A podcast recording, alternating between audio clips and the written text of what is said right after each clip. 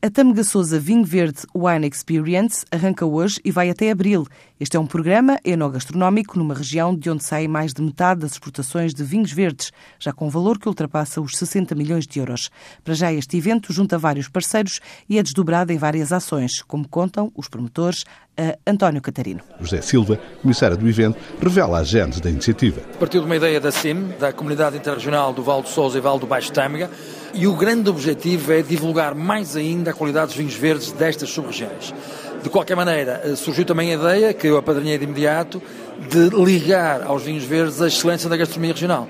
Portanto, esse é o grande objetivo, divulgar em termos nacionais, sobretudo através da imprensa, a excelência dos vinhos verdes e da gastronomia que normalmente os acompanha. Para tal, haverá provas de vinhos e muito mais. Cinco ações, cinco jantares, um por cada mês, a partir de dezembro até abril, e um em cada município. São cinco municípios dos 11, porque é constituída assim, mas por mútuo acordo dos próprios municípios, estes cinco vão ser nestes municípios. Embora os vinhos que vão ser provados antes da refeição sejam representativos dos municípios associados. Um território que produz e exporta mais de 50% do vinho verde, o que representa um valor superior a meia centena de milhões de euros, como revela Armando Morisco, presidente do Conselho Intermunicipal do Tâmega e Sousa. Mais de metade das exportações advém da comunidade intermunicipal. Nós estamos a falar de mais de 60 milhões de euros, eh, que já é um valor significativo da exportação a nível eh, do vinho verde, e isso é uma exportação direta, vinho que vai, de facto, para países estrangeiros. Porque depois há um outro tipo de exportação, se lhe pudermos chamar assim, que é o turista que vem aos nossos territórios. A divulgação do vinho verde assume, deste modo,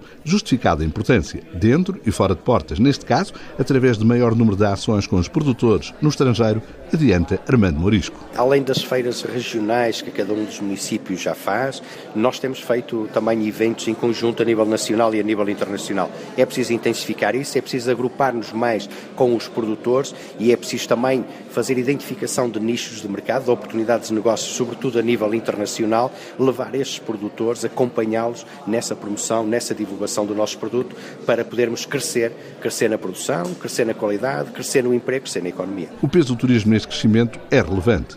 A gastronomia e os vinhos assumem já um valor significativo, sublinhado por Melchior Moreira. O presidente da Entidade Regional de Turismo do Porto e Norte de Portugal justifica a importância deste tipo de eventos. Temos uh, vindo a fazer um estudo sobre o perfil do turista que visita o Porto e Norte, os turistas que recebemos no aeroporto Francisco Sá Carneiro, e mais de 13% das motivações do turista têm a ver com o palato, com a gastronomia e vinhos. São ações importantíssimas uh, que dão notoriedade ao território para que haja mais economia regional, haja mais notoriedade e, acima de tudo, que eu acho que é importante também, permite combater a sazonalidade em turismo. Com contributo da Tâmega Souza, Vinho Verde, Wine Experience. O primeiro dos jantares vínicos da Tâmega Souza Vinho Verde Wine Experience é hoje, na Quinta da Rasa, em Celurico de Basto.